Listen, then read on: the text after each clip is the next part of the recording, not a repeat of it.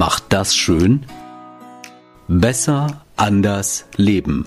Der Podcast mit Stolli. Hey, ich bin Stolli. Was habe ich mich gefreut, als wir endlich mal ein paar schöne, warme Tage hatten.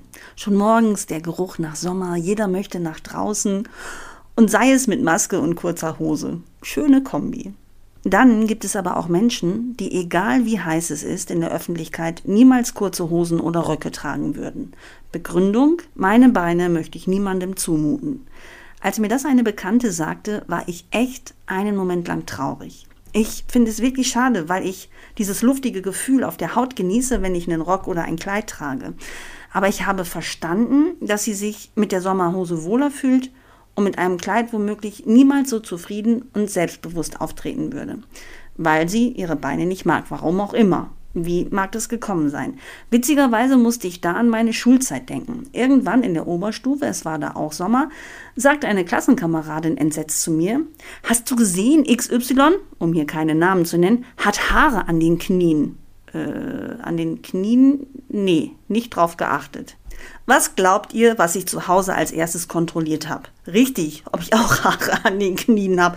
Mann, oh Mann, man kann sich das Leben echt unnötig schwer machen. Meine Klassenkameradin hat mich mit dem Lautmachen eigener Komplexe verunsichert. Hätte sie nicht die Nase gerümpft wegen der Haare am Knie, hätte ich mir wahrscheinlich nie Gedanken darüber gemacht. So kann man ganz schön schnell auf den Komplextrichter gebracht werden. Psychologen sagen, dass es eigentlich niemanden gibt, der keine Komplexe hat. Die Frage ist nur, wie groß sie sind. Offenbar kommen wir mit mehreren, ich nenne sie mal Komplexschubladen auf die Welt. Und diese Schubladen werden dann im Laufe unseres Lebens mit Erfahrungen gefüllt. Wenn mir immer wieder gesagt wird, Mathe ist nicht dein Ding und ich dann auch noch die Mathearbeit verhaue, dann fühle, denke und sehe ich nur noch das, was in der Schublade ist, sagen Psychologen. Wenn die Komplexe stark ausgeprägt sind, können sie unser ganzes Leben auch stark beeinflussen. Kennt ihr noch Jennifer Grey aus Dirty Dancing? Sie hat mit Patrick Swayze getanzt. Oh, ich liebe den Film, aber es ist egal. Was ich sagen will, beim Gucken ist mir nie, wirklich nie der Gedanke gekommen, dass Jennifer eine ungewöhnliche Nase hat. Und ich habe den Film echt oft geguckt. Aber sie muss mit ihrer Nase so unzufrieden gewesen sein, dass sie sich irgendwann die Nase hat ändern lassen. Sie wollte ihr Aussehen einem konventionellen Schönheitsideal anpassen. Ich weiß nicht, ob sie danach glücklicher war, also wirklich mit sich im Reinen.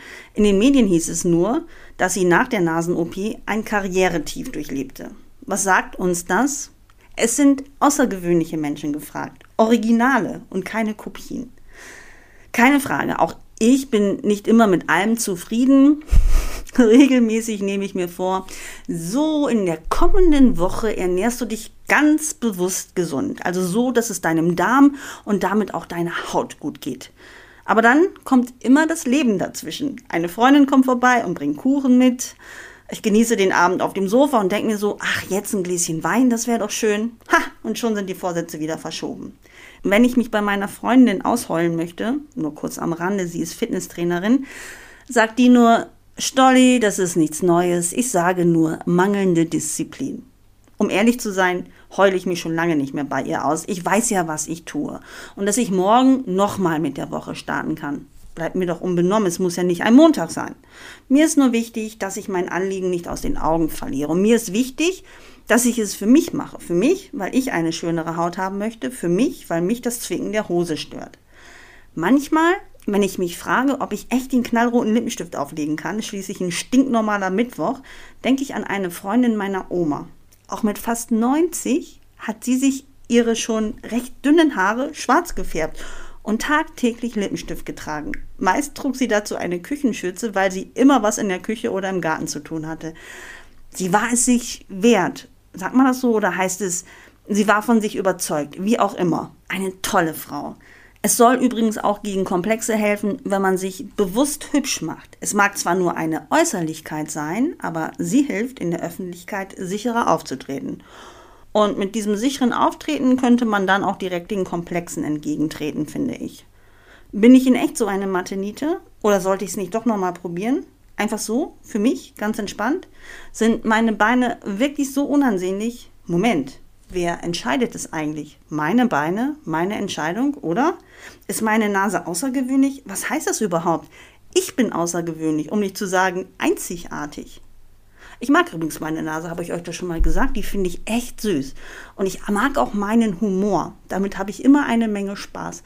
Ich mag meine Spontanität. Ich mag das Leben. Ich mag meinen Podcast. ich mag eigentlich verdammt viel.